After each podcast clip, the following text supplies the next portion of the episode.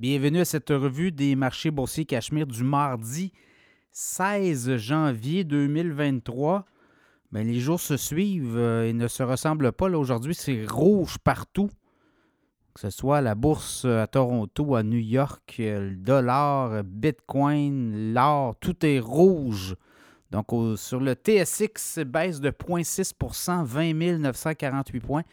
Le SP 500 en baisse de 0,4% 4 765. Le Dow Jones en baisse de 0,6% 37 361.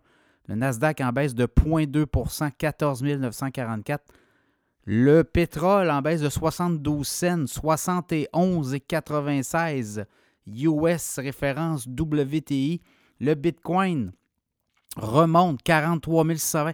Il y a, ça, dépendant de l'heure où on le prend, mais euh, le Bitcoin, c'est le seul qui est dans le vert. Si vous regardez, là, j'ai dit qu'il était dans le rouge, mais non, c'est dans le vert 43 620 et l'once d'or 2031,50 en baisse de 20 10 Beaucoup de nouvelles aujourd'hui.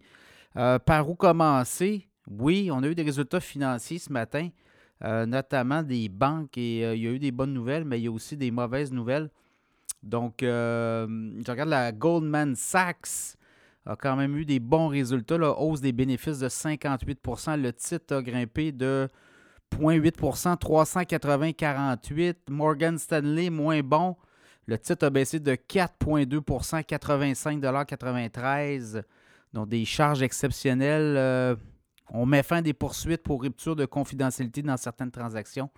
C'est le monde bancaire, c'est comme ça. Euh, Boeing décroche de 8 à 200,51 cents. Également, dans le monde du transport aérien aux États-Unis, il y a des régulateurs qui sont beaucoup plus féroces que dans d'autres pays. Là. JetBlue et Spirit voulaient euh, unir leurs forces.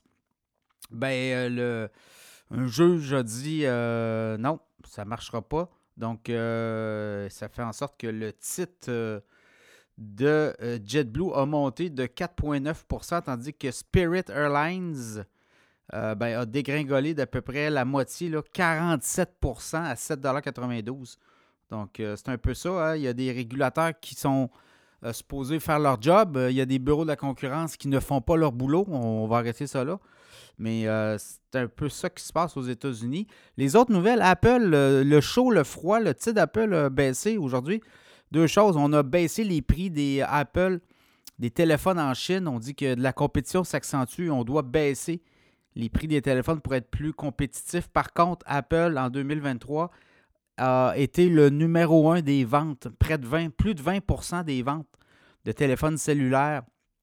Ben, c'est Apple, c'est 234 millions de qu'on a vendus, donc on a 20,1 du marché mondial, marché mondial selon la firme IDC. Le deuxième joueur, c'est Samsung, en baisse de 13% et euh, on a 19,4% des parts de marché, 226 millions de ventes. Donc, euh, Apple et Samsung, presque nez à nez, mais Apple a remonté. Donc, euh, à suivre aussi. Les autres nouvelles, ben, je regardais là, AMD, très bonne journée à la bourse. Je regardais aussi euh, Nvidia continuer sa lancée, Palo Alto Networks à son sommet, Eli Lilly aussi à, leur sommet de tous les temps. Donc, c'est des bonnes nouvelles. Euh, Restaurant Brands au Canada, propriétaire de Tim Horton et du nom, du nom Burger King, ben, achète euh, Restaurant Group. Ça, c'est un regroupement de franchisés Burger King aux États-Unis transaction d'un milliard de dollars. Et là, on met la main sur euh, des centaines de euh, revenus de certains franchisés de Burger King. Donc, ça pourrait euh, amener du sens là, dans la, poursuite de l'entreprise. Sinon, je regarde vite, vite, vite. Bank of America parle de, de, de, Star Stars.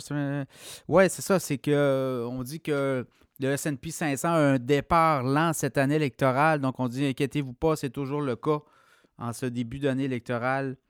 Le S&P 500 est toujours euh, chancelant. Évidemment, aujourd'hui, à la bourse, ce qui est arrivé, c'est que les taux obligataires ont monté. Des, euh, des hauts gradés de la Fed qui ont dit qu'ils n'étaient pas pressés, il n'y avait pas de presse à descendre les taux. Euh, donc, euh, ça a donné là, euh, une impulsion au taux obligataire. Donc, directement, ça, vient, ça vient jouer directement. Et UBS qui relève ses cibles sur le SP 500 pour 2024, l'année en cours, on relève les cibles de 4850 points, 5150. Donc, il y aurait possiblement là, une espèce de, de upside d'à peu près 7,5-8% upside, oui. On aurait peut-être un. D'ici à, Si on va chercher le 5150, là, on aurait peut-être une progression d'à peu près 7 à 8% Évidemment, tout ça est euh, relatif. Là, il va y avoir de la volatilité cette année. Donc, c'est un peu ça qui fait le tour de cette journée boursière du mardi 16 janvier 2024.